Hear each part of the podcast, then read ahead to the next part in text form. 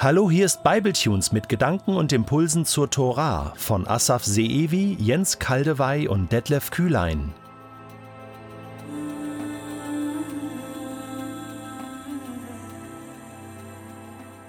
Im Intro haben wir darüber gesprochen, wer hat die Tora geschrieben. Wir sprachen von einem Mittelweg. Es ist so, dass wir schon Hinweise innerhalb der Tora dazu finden, dass ein Buch von Mose geschrieben wurde. Ich möchte vorlesen aus dem 2. Mose 17, 14. Danach sagte der Herr zu Mose, Schreib zur Erinnerung in einem Buch nieder, was heute geschehen ist, und präge Josua die Worte ein. Im 4. Mose 33, Vers 2 steht, Mose hatte die Anweis auf Anweisung des Herrn alle Lagerplätze der Israeliten aufgeschrieben. Im Buch Josua ist schon die eindeutige Rede von einem Buch. Josua 8, 31. So hatte es Mose, der Diener des Herrn, den Israeliten in seinem Buch der Weisung befohlen. Hier haben wir schon einen klaren Beweis. Es gab ein Buch, zur Zeit des Josua gab es ein festes Buch, das Mose zugeordnet wurde war die ganze Tora dabei. Das eröffnet eine Diskussion, bereits schon in der Antike. Rabbiner kamen auf die Schwierigkeit, dass die letzten Verse, die letzten acht Verse genauer gesagt, im letzten Buch des Mose, schon nach dem Tod des Mose geschrieben worden sein müssen. Natürlich kann Mose keine Verse nach seinem Tod schreiben, über seinen Tod selbst. Und dazu haben sie mehrere Vorschläge gemacht. Vielleicht hat Josua es ergänzt oder Mose vor seinem Tod als Prophetie dazu geschrieben. Auf jeden Fall wissen wir, dass es in späteren Zeiten, zum Beispiel zur Zeit der Könige, ein festes Buch gegeben hat, das Torah in der Bibel selbst genannt wurde. Ich lese vor aus dem 2. Chronik 23, 18 nach den Weisungen in Mose Weisung sollten sie dem Herrn wieder Brandopfer darbringen. Da hier ist die, schon die konkrete Rede von einem Buch, von einem, einem Buch der Weisung, Sefer HaTorah. Schon in der Antike gab es eine Unterteilung der Torah in fünf verschiedene Bücher. Die hebräische Sprache spricht von Chumash, Fünftel, fünf Fünftel der Tora. Allerdings benennen wir die Bücher nicht nach ihren Zahlen, wie es im Deutschen der Brauch ist, 1. Mose, 2. Mose und so weiter, sondern wir haben Namen für die Bücher. Bereshit, Shmot, Vaikra, Bamidbar, Dvarim. Was bedeuten die Namen und woher kommen sie? Bereshit heißt am Anfang. Shmot, Namen. Vaikra und er las.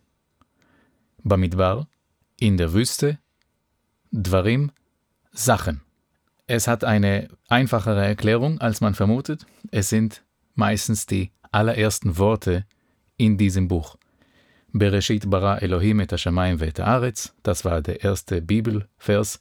Am Anfang schuf Gott Himmel und Erde. Deswegen heißt es Bereshit, am Anfang. Und so ist das Prinzip bei allen fünf Büchern. Die fünf Bücher Mose, die Tora, sind ein Geschichtsbuch. Sie verfolgen einer Zeitachse. Deswegen macht es natürlich Sinn, dass es bei der Schöpfung, beim Anfang, beginnt. Lass uns mal aufzählen. Erstmal Bereshit, das erste Buch Mose. Die Schöpfung, die Menschheitsgenerationen von Adam bis Noah, die Sintflut, die drei Erzväter Abraham, Isaac, Jakob, Josefs Verkauf und Aufstieg und die Israeliten kommen nach Ägypten. An diesem Punkt beginnt das zweite Buch Mose, Schmott. Das ist die Versklavung in Ägypten und der Auszug aus Ägypten, die Torahgabe und das goldene Kalb. Dann werden aufgelistet wie man die Stiftshütte gebaut hat und wie die Kleider der Priester aussahen und der, äh, die Stiftshütte wurde vollendet. Wir beginnen im dritten Mose und das ist schon ein, das schwierigste Buch, denke ich, zum Lesen. Da hört es auf, eine äh, erzählerisch zu sein und wird äh, ja trocken, voller Gesetze. Da wird aufgelistet, wie man opfert, Reinheit und Unreinheit, verschiedene Gebote, die vor allem die Priesterschaft und das Volk Israel heiligen, Segen und Flüche.